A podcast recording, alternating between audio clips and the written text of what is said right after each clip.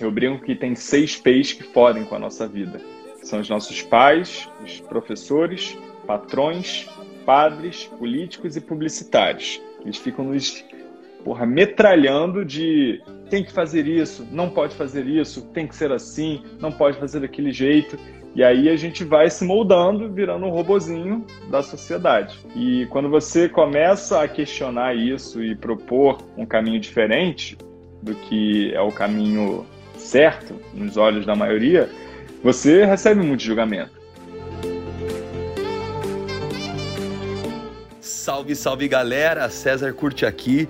E o meu entrevistado de hoje é Ian Borges, ele que já foi aí atleta, já foi cabeça de grandes empresas e hoje em dia ajuda as pessoas também a se despertarem, a se tornarem empreendedores, a criarem seus próprios negócios, tem independência e liberdade financeira geográfica, tá com o projeto Pés Descalços e é isso aí. Tem muito a acrescentar, vocês vão adorar esse papo e tamo junto. Bora pro podcast.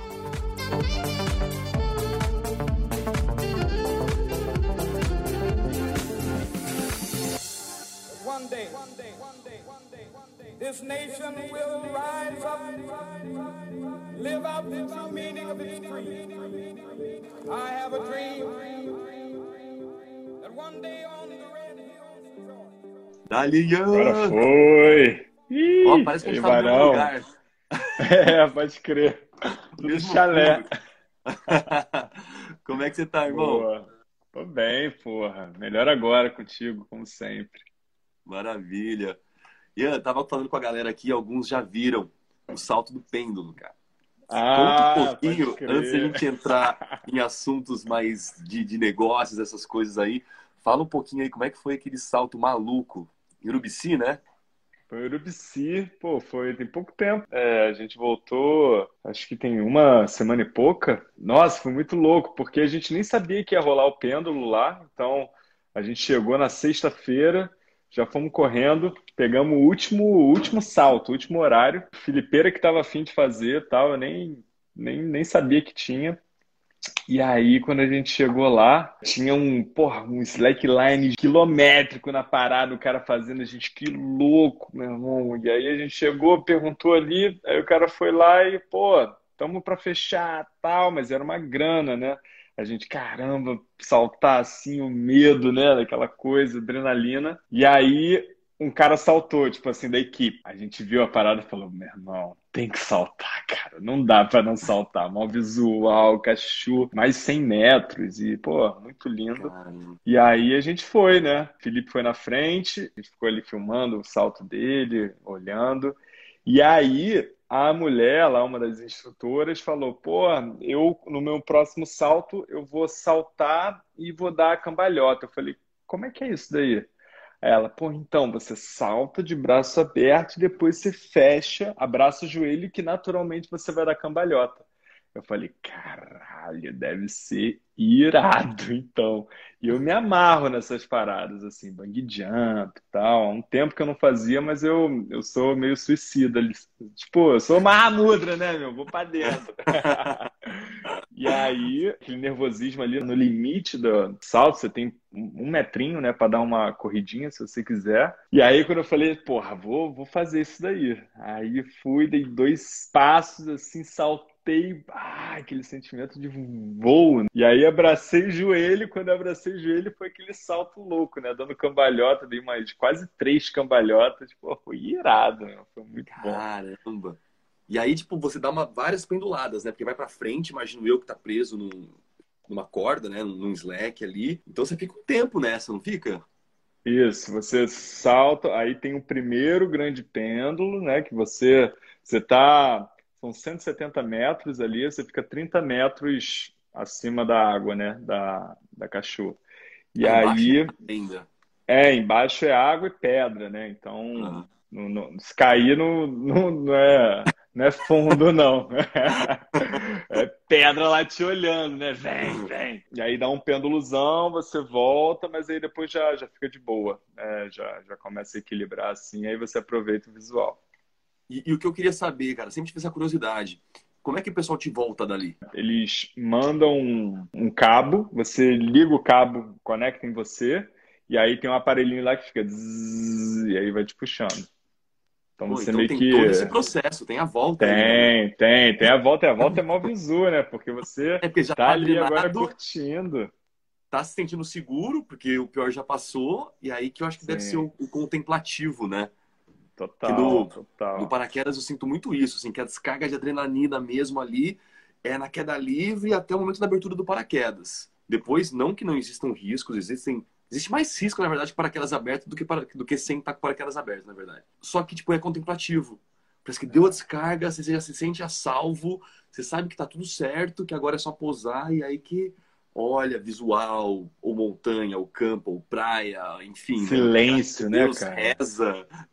Exato. é Total. tudo junto. Acho legal a gente estar tá falando sobre isso, porque o assunto desse tema é empreendedorismo, e queria que você falasse também depois um pouquinho sobre como é que começou lá o Morte CLT, né? Depois como é que você fez essa transição para o pés descalços agora, que eu acho o tema e a ideia fascinante. E eu sempre levo muito esses desafios pessoais. Eu acho que isso e o empreendedorismo tem muito a ver, porque empreendedorismo é aquela coisa. Acha que dá medo sair do seu emprego, começar algo novo, é, tudo é muito incerto e precisa desse salto da fé, né? Precisa desse salto da coragem, constantemente. Eu vejo que a Mahamudra também ajuda muito a gente nesse sentido. Tipo, a pessoa não conseguia fazer uma, uma corrida direito. Aí ela começa, ela se empodera. Aí ela não conseguia fazer flexão, daqui a pouco ela está conseguindo. Então, tudo isso, e aí você vai se lembrando das dificuldades e que você sempre se superou, que sempre deu certo, que sempre deu certo. Aí, eu acho que isso gera muito empoderamento. É, essa, para mim, é a conexão que eu faço muito forte dentro do esporte, né? E a vida em si, não só no empreendedorismo, como nas coisas que a gente deseja pra gente. Então, você enxerga isso também? Não enxerga? O que, que você acha? Cara, 100% de acordo, porque o esporte sempre representou uma parte da minha vida muito importante, né? Eu, desde moleque, o esporte esteve presente com meu pai, né? Eu segui os passos dele no vôlei de praia, então, desde 9, 7 anos, 9 anos de idade, eu já estava batendo bola, acompanhando, depois fui me profissionalizando. E os paralelos com, é, do empreendedorismo com esporte, ainda mais esporte radical, porque envolve mais risco, então, uma palavra que está muito presente no empreendedorismo é risco, porque você tem muitas, muitas variáveis fora do seu controle. Para mim, o grande aprendizado com o empreendedorismo foi ficar confortável com desconforto constante. Então, não tem conforto, porque você está sempre resolvendo um novo problema. Então, o empreendedor é um grande resolvedor de problema. Por isso, todos nós somos empreendedores. Na essência do ser humano, como um ser muito adaptável, né? que isso que nos fez dominar aqui, por enquanto, nesse planeta.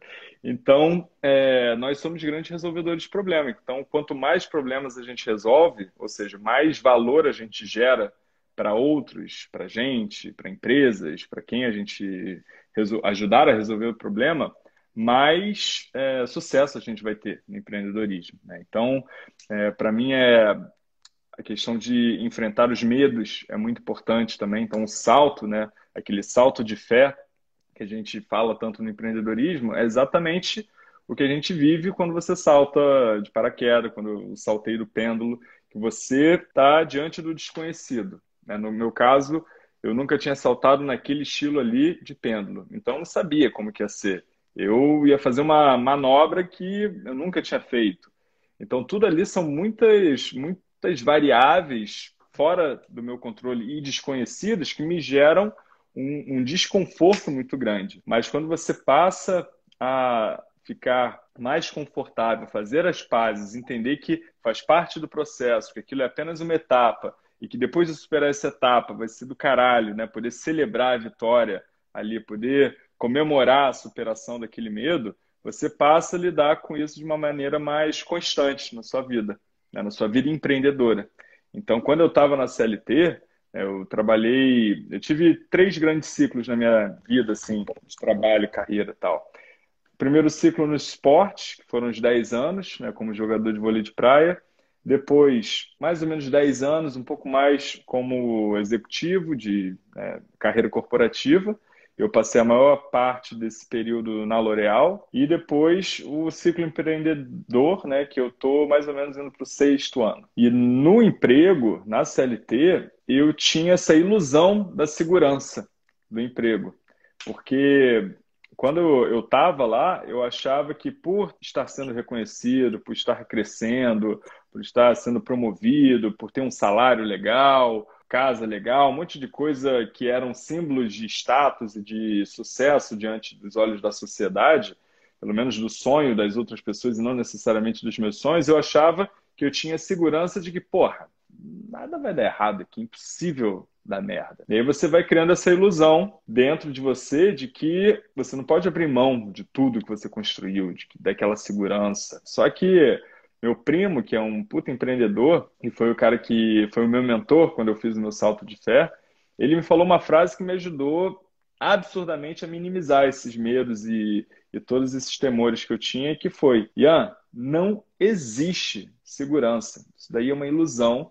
Você está viajando achando que depositar a sua felicidade nas mãos de um terceiro, de uma empresa, de um chefe, é a coisa mais segura que você pode fazer. Isso é completamente louco, né? se você parar para analisar.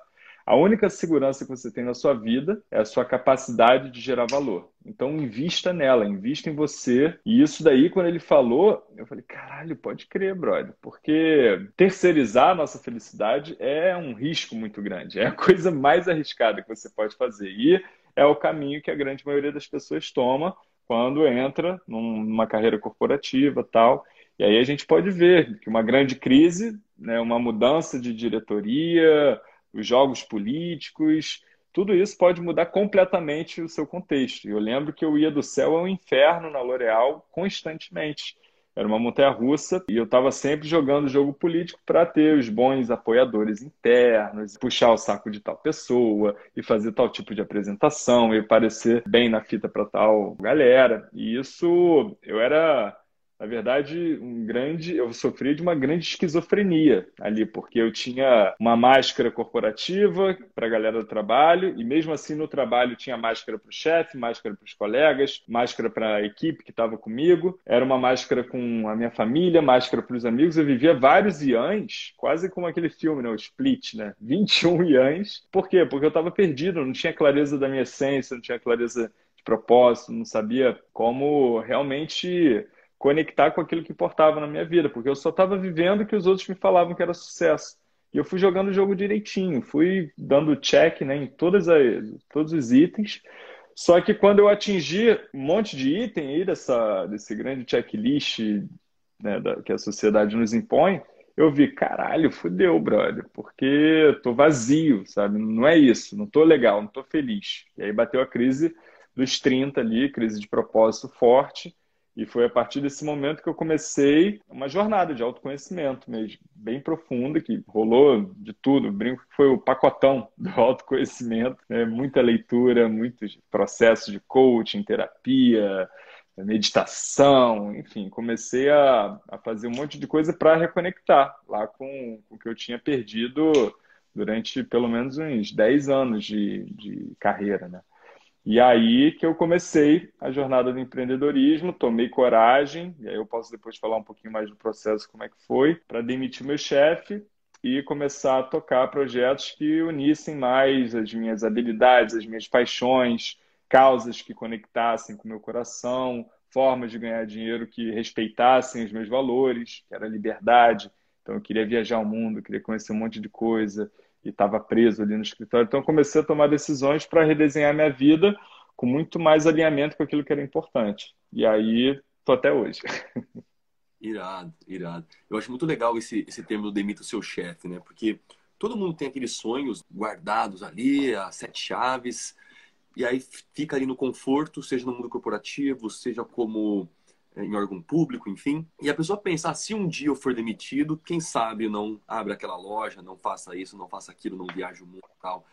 E esse não, é uma decisão da própria pessoa. Né? Não vou esperar Sim. meu chefe me demitir. Eu mesmo vou demitir o meu chefe para poder seguir tudo isso. E legal você ter falado isso, porque quando eu estava também montando a Mahamudra na minha cabeça, eu, eu descobri que o, o, meu trabalho dos sonhos não existia. Eu falei, o que, que eu hum. gostaria que tivesse um emprego? Aí, liberdade, legal. Que pudesse mudar minha rotina constantemente, que eu pudesse estar envolvido com esporte, que eu pudesse estar envolvido com pessoas. Então, eu fui meio que montando um checklist do que eu gostaria. Tipo, fui colocando os filtros.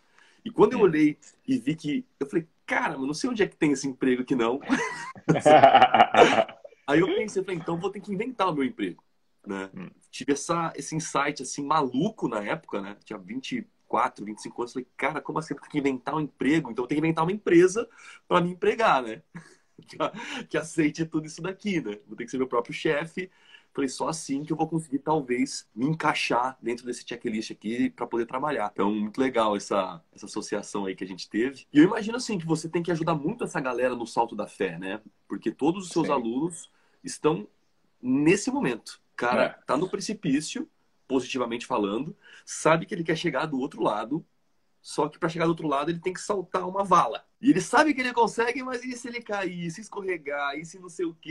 E, e acredito que você é o cara que eles procuram para falar: não, não, vai, me empurra aí então, Ian, que eu vou. O que, que você sente assim que é a maior dificuldade do, do pessoal para fazer essa transição? Cara, são muitos medos, porque tudo que envolve fazer algo que a gente não fez, nunca fez ou não tem experiência, dá medo. Principalmente quando não só envolve a pessoa, mas envolve a família, né? Uma decisão de mudança de carreira, né? É, de empreender, de começar a empreender, tal. No, se você tiver filhos, né, já começa a torná-la mais complexa. Então, são muitos medos e os principais são medo do fracasso, né, medo de não dar certo e aí não ter grana para pagar as contas, medo do julgamento, né, do que os outros vão pensar, porque às vezes a ideia do sonho, aquele quando você conecta lá com a criança interior e com aquilo que realmente é a sua paixão, às vezes não é algo normal aos olhos das pessoas ao seu redor, principalmente se essas pessoas estão presas em um monte de crença, um monte de padrão também, que é normal, né? Quando a gente olha para nossa criação, eu brinco que tem seis P's que fodem com a nossa vida, que são os nossos pais, os professores, patrões, padres, políticos e publicitários. Eles ficam nos porra, metralhando de tem que fazer isso, não pode fazer isso, tem que ser assim, não pode fazer daquele jeito. E aí a gente vai se moldando, virando um robozinho da sociedade. E quando você começa a questionar isso e propor um caminho diferente do que é o caminho certo nos olhos da maioria, você recebe muito julgamento. Porra, não vai dar certo, tá maluco, é, principalmente os pais, né? Quantas vezes, quantas histórias eu já ouvi a galera querendo empreender, largar um cargo de concurso público, que é o desejo de toda a família brasileira que, que o filho passe no concurso público e garanta segurança para o resto da vida, vai trabalhar pouco e ganhar um dinheiro para ser feliz 30, 60 dias por ano né, nas férias. E aí os pais não entendem. Né? É outra educação, outro momento de carreira, outro mundo, outras aspirações, motivações. Então, a gente sofre muito julgamento quando é, segue numa decisão dessa. Então, tem medo de arrependimento, medo de abrir mão de tudo que conquistou, medo do próprio sucesso, né? Porque às vezes começa a estudar um pouquinho empreendedorismo, se for para o lado do, do marketing digital, começa a ver umas coisas, pô, mas eu vou ter que fazer tanta live, vou ter que produzir conteúdo, então começa a ter medo do sucesso também. Então são muitos medos. E aí o, o trabalho é ir minimizando cada um desses medos, cada uma dessas vozes sabotadoras que nos, nos aprisionam. E hoje eu digo que uma das minhas grandes missões, assim, propósito, é ajudar a galera a se libertar das suas prisões mentais e profissionais, porque elas são muito juntas. E eu falo muito do profissional, falo muito da carreira, porque é pelo menos um terço da nossa vida. Então, se você não tiver de bem com o seu trabalho, se você não ressignificar o papel dele na sua vida, é muito difícil você se tornar uma pessoa plena, uma pessoa realizada. Se, porra, você está. Primeiro, você dorme o outro terço. O outro terço você trabalha e muitas vezes mais do que um terço. E aí você vai reduzir a sua felicidade para um terço da sua vida. É, é, é, um pensamento medíocre, né? De você, porra, não aproveitar a abundância e as possibilidades que a vida te proporciona. E aí eu fico o tempo todo ajudando com essas ressignificações e reprogramações de crenças mesmo que, que vêm lá do, da infância para ajudar a galera a entender que, primeiro, é capaz, segundo, ela, a partir de um, de um mapa, de um método adaptável, óbvio, flexível para a pessoa pegar para si mesmo, ela consegue ter mais direcionamento, porque muitas vezes não sabe por onde começar, para onde ir, o que fazer tal.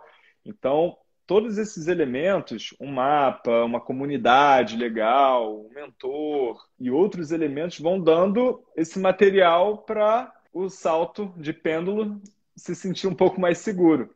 Então, porra, se tivesse lá uma cordinha só com o cara segurando, eu não ia saltar. Mas, porra, eu vi que tinha uma equipe de oito pessoas e capacete, sei lá o quê, ele explica walk-talk, eu vi o cara saltando antes, e, porra, tem dupla segurança, porque, além disso, que nem lá no rapel que a gente estava fazendo, né? A gente se sentiu super seguro porque o cara fala, tem essa segurança, tem essa outra segurança, tem mais isso, se der merda, eu faço isso. E aí você vai tendo mais elementos para você minimizar os seus medos e você aumentar a sua coragem e a sua segurança para dar o próximo passo. E aí, a partir daí, fica mais fácil das pessoas seguirem, né? se movimentarem, não se paralisarem diante de todos esses medos. Irado, irado, incrível. Você falou uma coisa interessantíssima.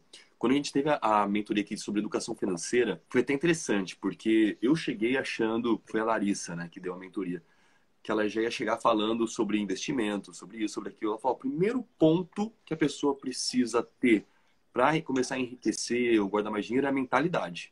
É. Tem que mudar a mentalidade, já começa aí.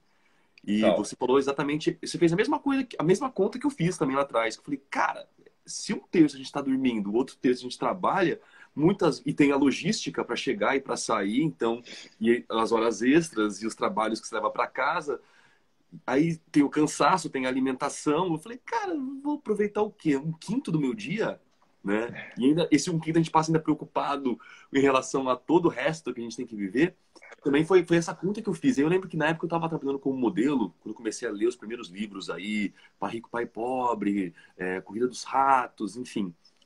E aí eu vi realmente que eu estava tendo uma, uma, uma juventude assim muito rica, porque eu tinha tempo. E eu comecei a ver que realmente o, a cereja do bolo aí, na verdade, não é quanto mais dinheiro você tem, porque não adianta ter dinheiro e não saber usar. Eu acho que o que mais tem é gente com dinheiro que não sabe usar esse dinheiro. É. é quanto tempo você consegue criar. Então, como é que você Perfeito. consegue ter família, ter trabalho, ter isso ainda ter tempo para fazer Perfeito. as coisas. Eu lembro que um dos livros falava isso, né? Fazer essa brincadeira. Quem que é mais rico? O cara que ganha 10 mil, mas consegue curtir a vida? Ou o médico, advogado, empreendedor, enfim, empresário que tem ganha 40, 50 mil, mas não consegue, tem que agendar às vezes uma hora para estar com o filho dele, ou enfim, fazer qualquer outra Loucura, coisa. né? Então, Total. quando você vê aquela tabelinha assim, você já fala, pô, realmente, eu não, eu não, eu não queria ganhar 40, 50 mil para ficar vivendo assim. É. Lógico que é todo é mundo muito, quer ganhar é mais. É muito óbvio, né? É, é, muito óbvio e às vezes a gente ignora o óbvio. Na verdade, geralmente a gente ignora o óbvio. E tem uma história, um sócio que eu tive, que se chama Ricardo Semler, que ele trazia um pensamento que eu achava genial. Que o jeito como a gente planeja a vida, bem pouco sábio. Quando a gente é novo, né? A gente tem tempo, energia, mas não tem dinheiro. Quando a gente entra na fase adulta, a gente ainda tem energia, tem dinheiro, mas não tem tempo.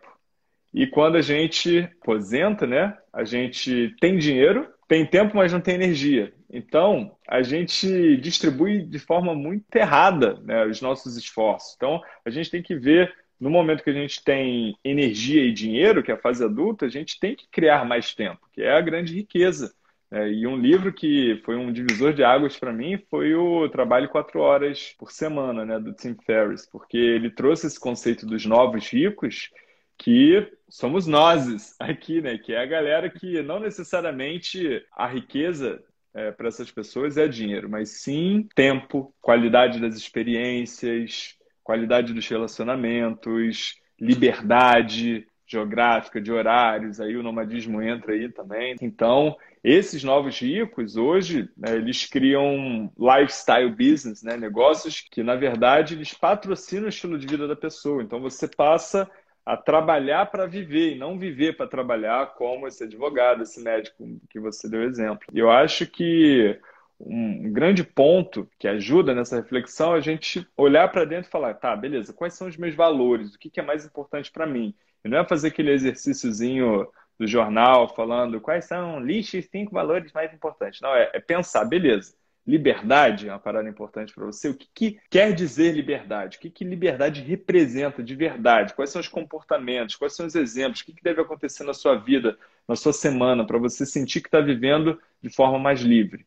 Porque liberdade é um termo muito subjetivo, assim como todos os valores, né? Então, liberdade para você pode ser diferente do que é para mim, porque tem um aspecto da liberdade financeira, liberdade de horários, liberdade geográfica, liberdade de expressão, liberdade de pensamento, liberdade no relacionamento. Então, é muito importante a gente olhar de forma mais profunda para esses itens, os nossos valores e começar a tomar decisões para deixar o nosso dia a dia, o nosso trabalho, os nossos relacionamentos, as nossas atividades cada vez mais alinhadas com os nossos valores. Porque se você olhar para a sua semana hoje, fizer um exercício e dividir né, em manhã, tarde, noite, ou se quiser né, dividir ainda mais, você começar fazer essa reflexão sobre os seus cinco maiores valores, um pouco mais profunda, dar uma cor para cada um deles e depois ver em função das atividades que você tem na semana, se elas estão conectadas ou não com valor e ver se sua semana está mais colorida e quando elas não estiverem conectadas com esse valor, você bota cinza. E aí você vai ver visualmente como é que foi sua semana passada, como é que foi essa sua semana atual, e se sua semana tiver mais cinza do que colorida, você precisa tomar algumas decisões importantes, porque dificilmente você vai se sentir uma pessoa realizada e feliz, né? Se você está vivendo desconectado, desalinhado com seus valores. Então, isso daí me ajudou bastante a falar um monte de não e falar um monte de sim para tornar minha semana mais colorida. Show. Vou fazer a pergunta aqui do, do Lauro. O Lauro perguntou o seguinte: Ian, qual recado você hoje daria para você mesmo quando tinha 20 anos? Em relação a empreendedorismo e planejamento de vida? Top, essa é uma puta pergunta. Então, eu diria, para eu arriscar mais, eu diria o que eu acabei de falar em relação aos valores, que eu gostaria de ter ouvido e sabido antes. Aos meus 20 anos, eu diria, meu irmão, entra de cabeça no mundo online aí, na internet, no digital tal. Porque se eu tivesse começado ainda mais cedo, seria um oceano ainda mais azul. Né? Hoje em dia ainda tem muita oportunidade.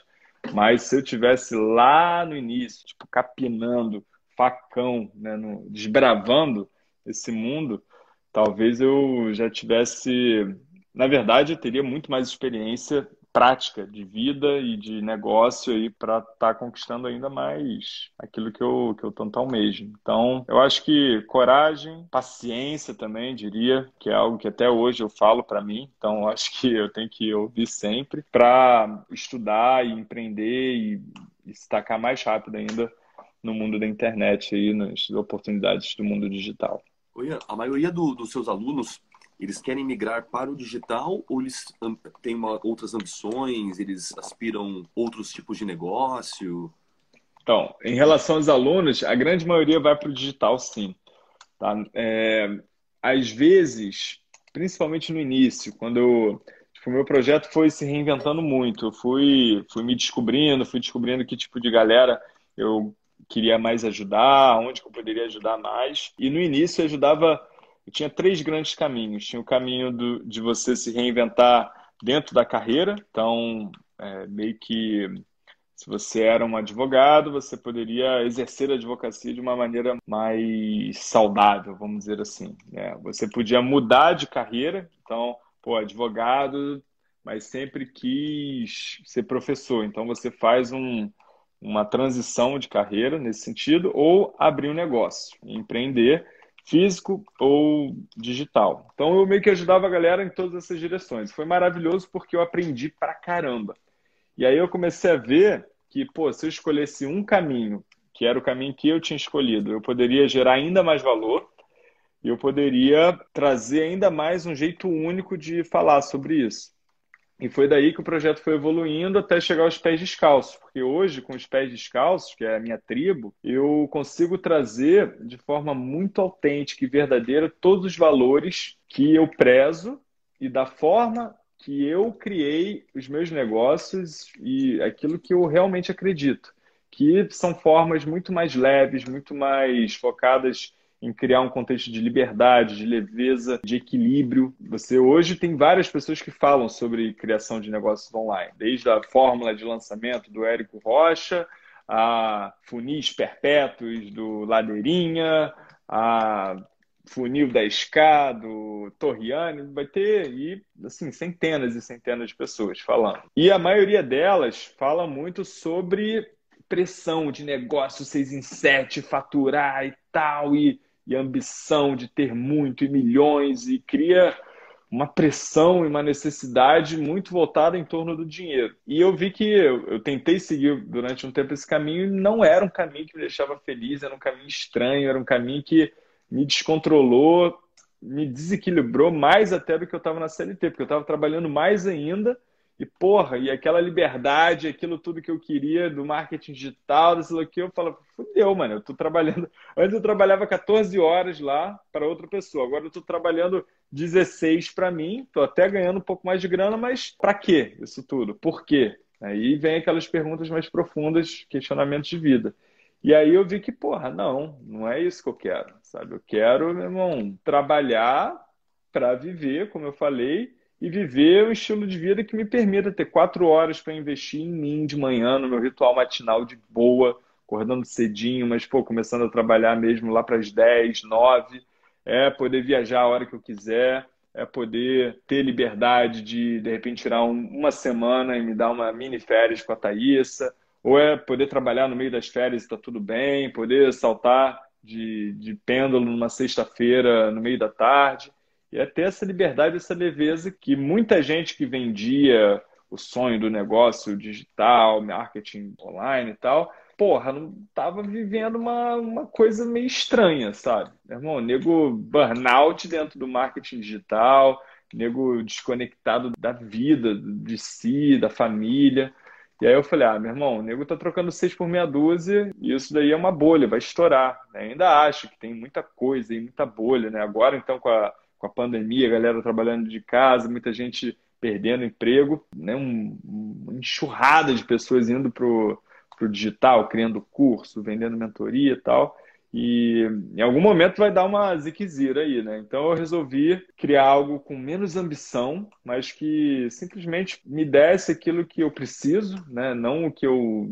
Né? olhando mais para necessidade mesmo, um estilo de vida mais minimalista, mais essencialista e ajudar pessoas que se conectam com esse jeito de fazer. Porque aí fica muito mais fácil da gente falar a mesma linguagem, acreditar nas mesmas coisas e, e dessa forma é, ter uma troca muito mais construtiva e verdadeira, comunidade, de tribo.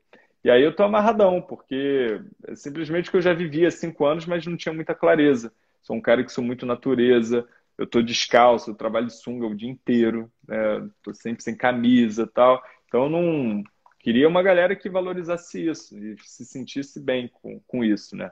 O cara que está buscando o negócio para fazer múltiplos dígitos e seis em sete e tal, não, não me procura. É, isso acaba que não conecta comigo, né? E, e, e é isso que é legal, porque tem espaço para todo mundo, não tem certo e errado, tem só caminhos, né? E aí o meu caminho é um pouco menos dogmático nesse sentido, né? De a fórmula única que vai funcionar para todo mundo. acredito que você tem experiências, caminhos, direcionamentos, e aí cada um tem o papel de matar no peito e traçar o seu próprio caminho. E aí eu estou curtindo muito, muito ao vivo, né? muita, muita troca, e isso me enriquece espiritualmente também a troca com essa galera, porque é uma galera que eu quero como amiga, sabe? Eu fico amigo de vários alunos, e a gente troca ideia, é esse tipo de, de tribo que eu quero fazer parte. E aí fica mais fácil de todo mundo tirar coisas positivas. Sim, e uma coisa que eu acho muito massa é que tanto você quanto a Tá, vocês trabalham onde tem internet, né? Então, se tem internet, pode estar aqui em Floripa, pode estar na Bahia, pode estar no Rio de Janeiro, pode estar onde tiver, que dá para seguir trabalhando tranquilamente, né? Total. E essa liberdade que eu sempre busquei, né? Sempre fui um cara muito explorador, viajante. É, no vôlei eu pude viajar para um monte de lugar legal. Depois eu morei na França quatro anos, viajei, rodei um monte de lugar também. Então a viagem sempre foi algo muito presente na minha vida. Né? A busca pelo novo, novas culturas, novas línguas tal. E aí quando a gente redesenhou a vida e o, e o trabalho, a gente falou, porra, vamos manter essa liberdade. Mesmo que a gente fique na mesma cidade, ou agora, né, que a gente não está podendo viajar para a gringa, a gente está viajando no Brasil está sendo maravilhoso descobrir é um monte de, de lugares incríveis, que o Brasil é um continente infinito. Então, isso daí foi sempre um valor muito importante e há cinco anos a gente mantém essa flexibilidade bem forte aí, geográfica, para poder tocar os projetos em qualquer lugar. Ian, uma, uma pergunta assim difícil, assim, pelo menos para mim, né? Que eu já tive vários alunos que se aproximaram de mim com, com esse mesmo questionamento. Porque uma coisa é igual o Lauro perguntou, né? O Lauro, ele é novo, eu sempre peço para ele até paciência, porque ele quer muita coisa. Eu falo, calma, com paciência vai dar tudo certo, mas se é novo, às vezes quando a gente é novo, falta dinheiro, falta isso, falta aquilo, né? Queria jogar para outra situação, situação contrária.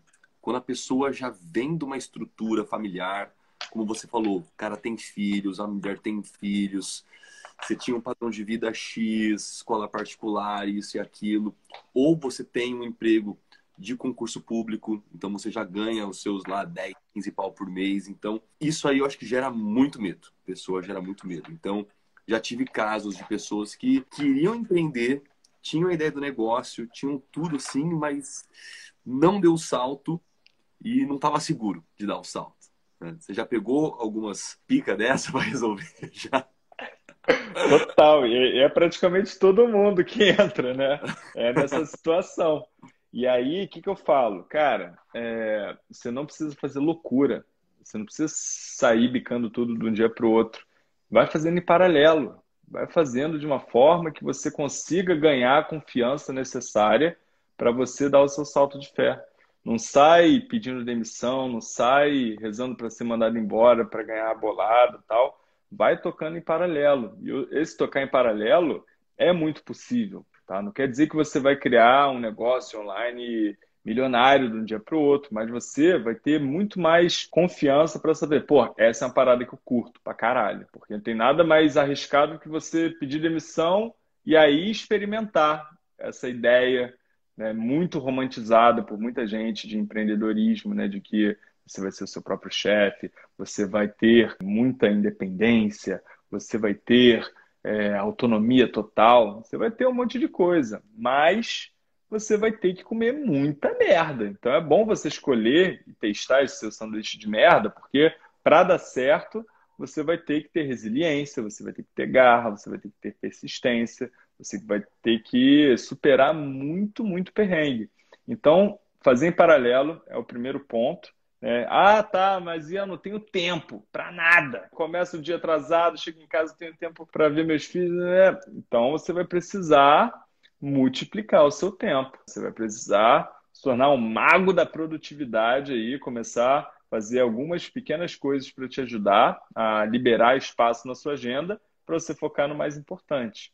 E aí, tem várias coisas que você pode fazer. Uma delas que eu brinco que é você tem que começar a tratar o seu projeto como se fosse uma amante. Uma amante não no sentido só de traição, mas no início do namoro, quando aquela, aquela paixão louca, né, que você faz uns programas de índio, dirige duas horas para ficar meia hora com a pessoa, né, só para dar uns beijinhos, aí você volta, tal, aquelas loucuras que a gente faz e arranja tempo no meio do almoço e antes do trabalho e no final do dia e feriado. Então você vai ter que começar a fazer isso com o seu projeto, porque assim você começa a experimentar.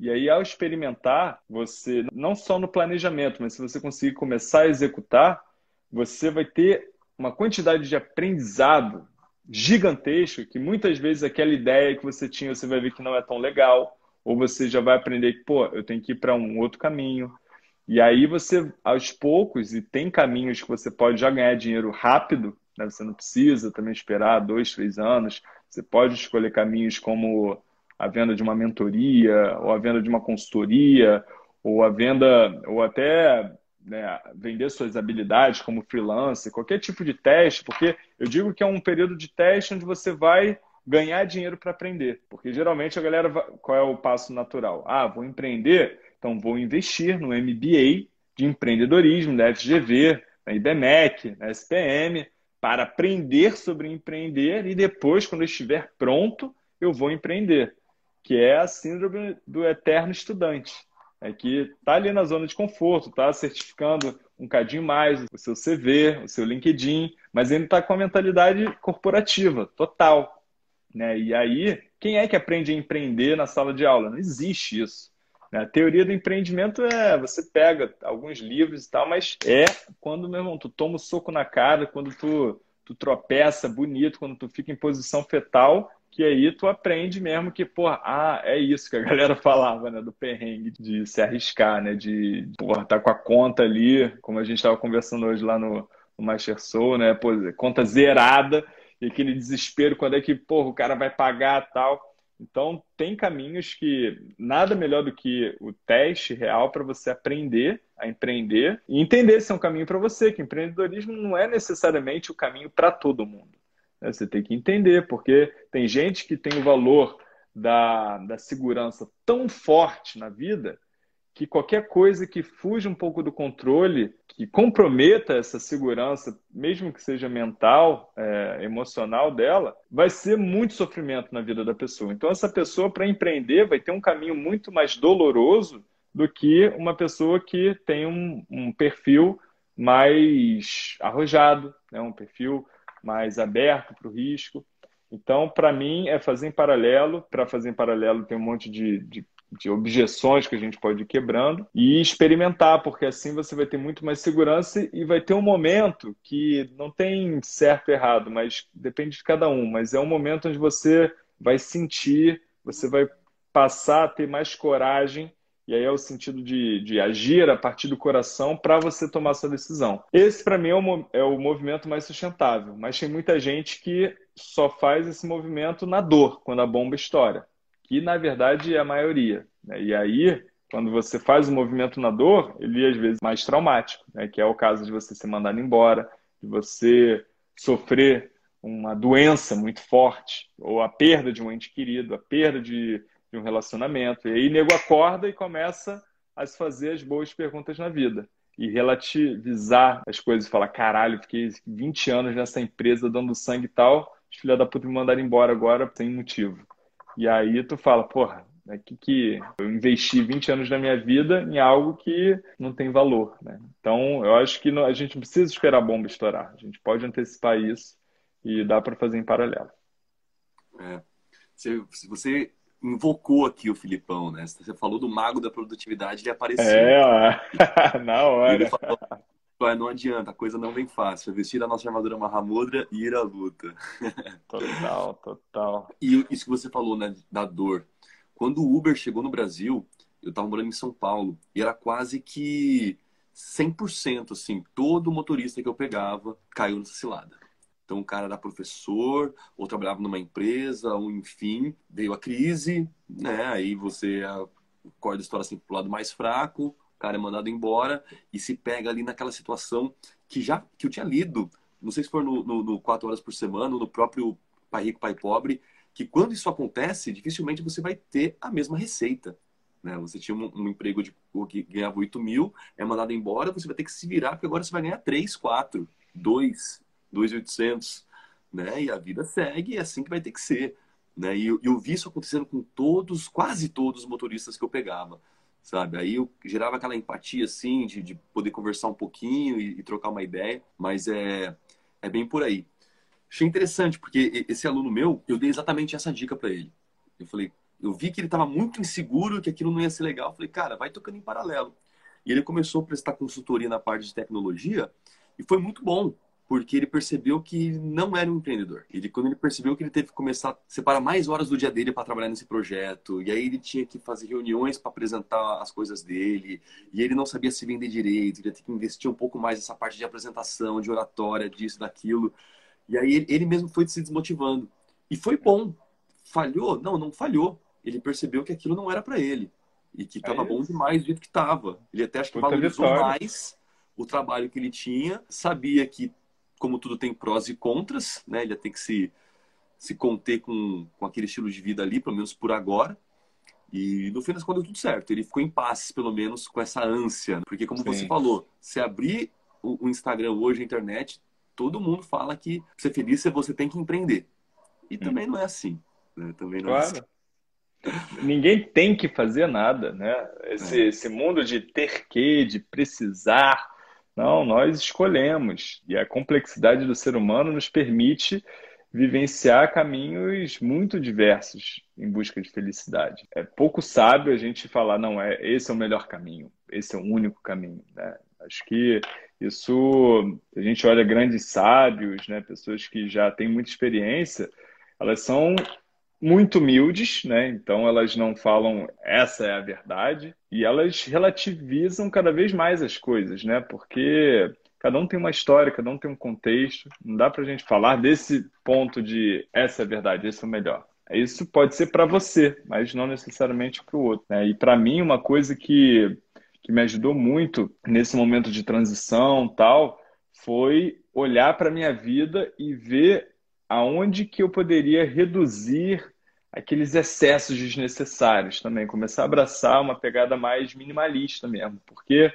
um dos grandes problemas, ontem eu estava conversando com uma mentorada minha, ela falou, pô, meu custo de vida hoje está 18 prata por mês, meu, tem dois filhos, tal, a gente vive em São Paulo, sei lá o quê, e eles vão se mudar para... Mas ela, assim, tá com uma dor bizarra no trabalho dela, tá com intoxicação emocional, ela chegou a esse ponto, né? Uma das primeiras coisas que a gente foi pensando assim, falar, cara, como que a gente reduz esse custo de vida para que você possa ter mais segurança também na transição? Né? E, e se a gente passa a olhar para para todas as nossas despesas, porque quanto mais a gente ganha, mais a gente gasta. E quando você não tem esse olhar consciente, porra, você no final do mês você pega seu extrato, né? Tanto item ali que você fala, meu irmão, não preciso disso. Aquela academia que você paga e não vai tanto tempo, tal assinatura que você faz e, e comer fora o tempo todo e presente para cá, e, e acumulando, vai comprando coisas, impulso tal.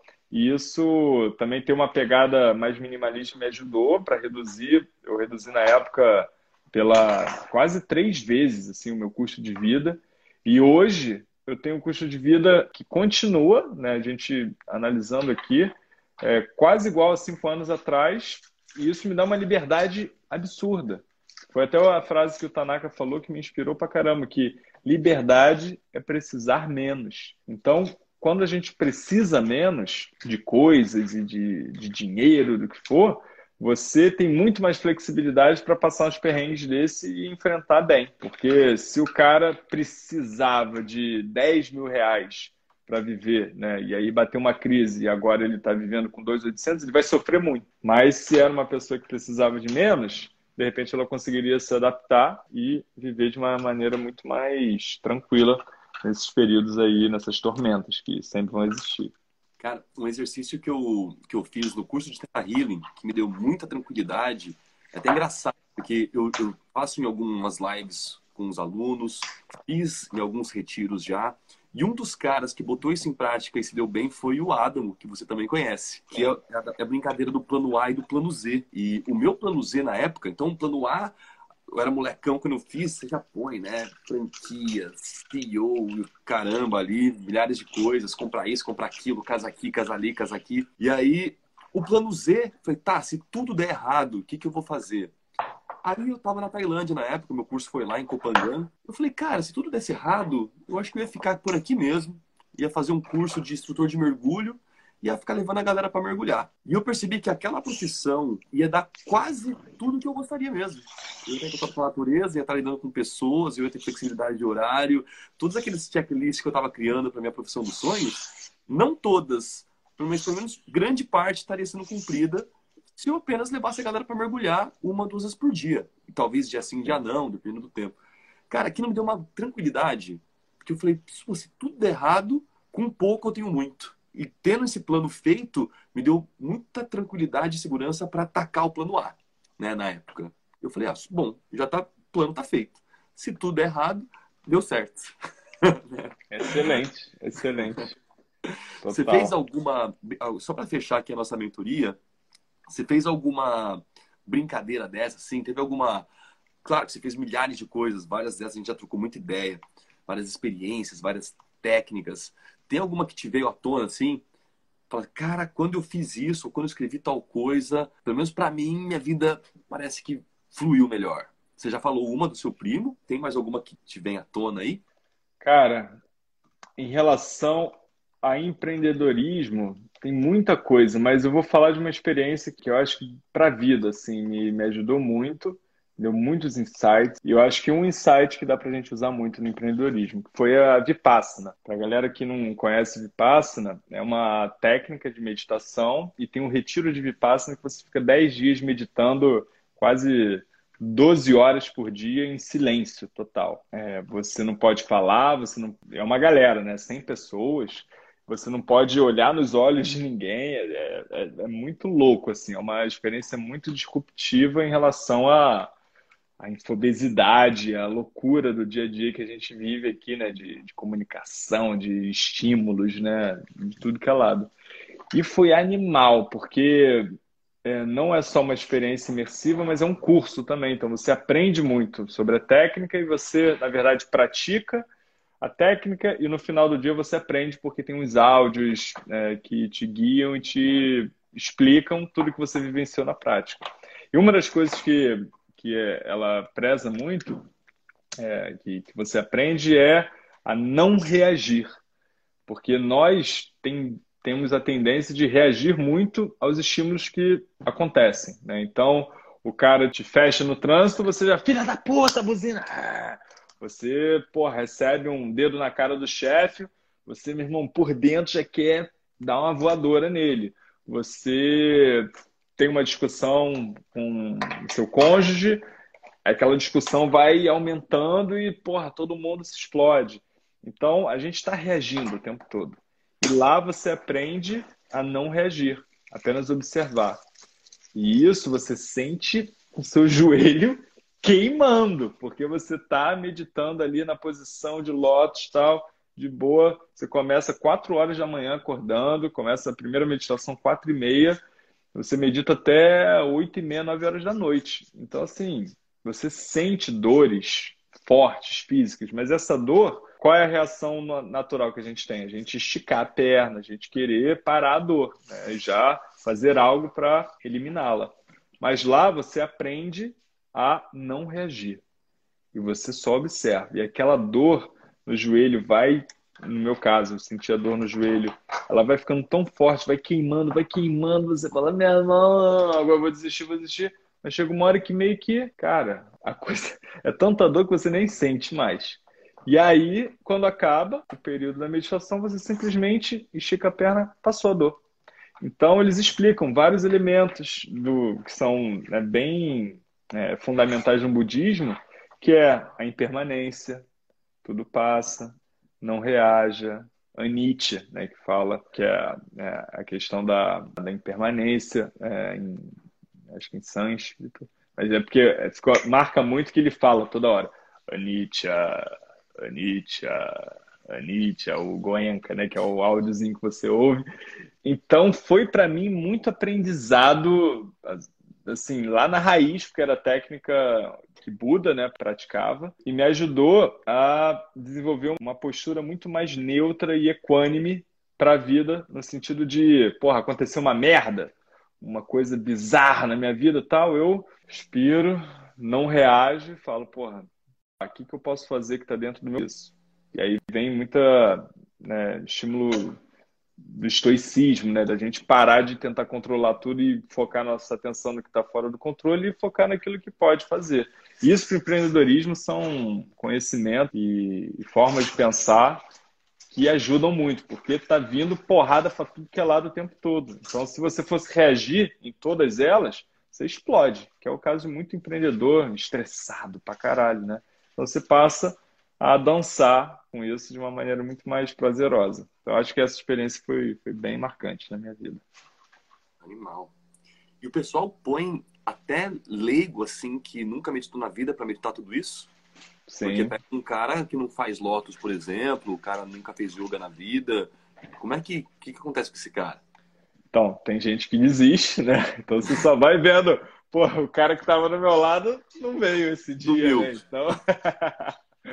Foi engolido pelo. Transcendeu já. É, um dia. Iluminou. então, tem uma galera que desiste, sim.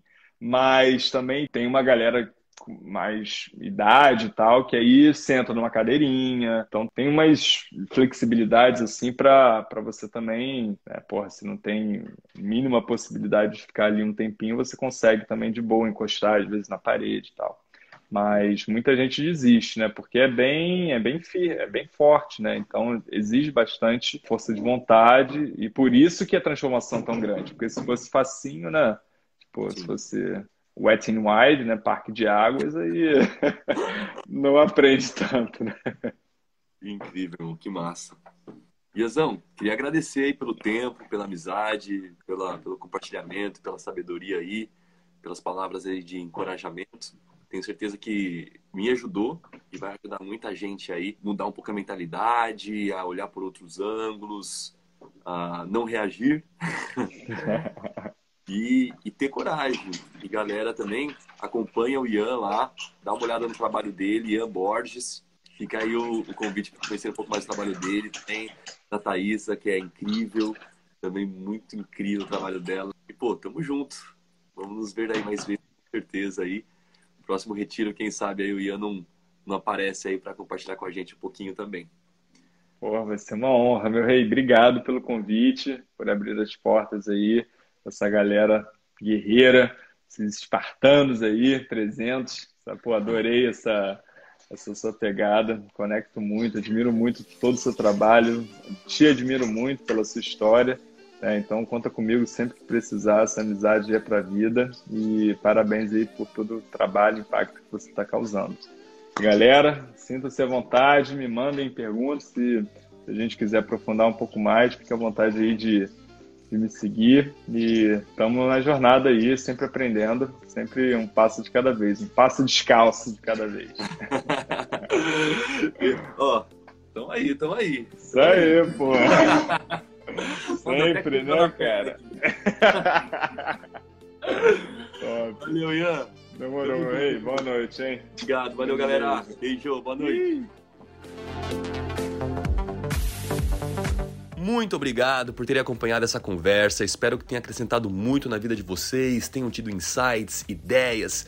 E é isso aí, contem comigo. César Curte, me adicionem lá nas redes sociais e contem com os meus projetos também. Eu tô sempre dando cursos online. Entra no meu Instagram, me manda um direct e bora desenvolver corpo, mente e espírito em equilíbrio, em harmonia com o método Mahamuda Brasil. Tamo junto! Ahu!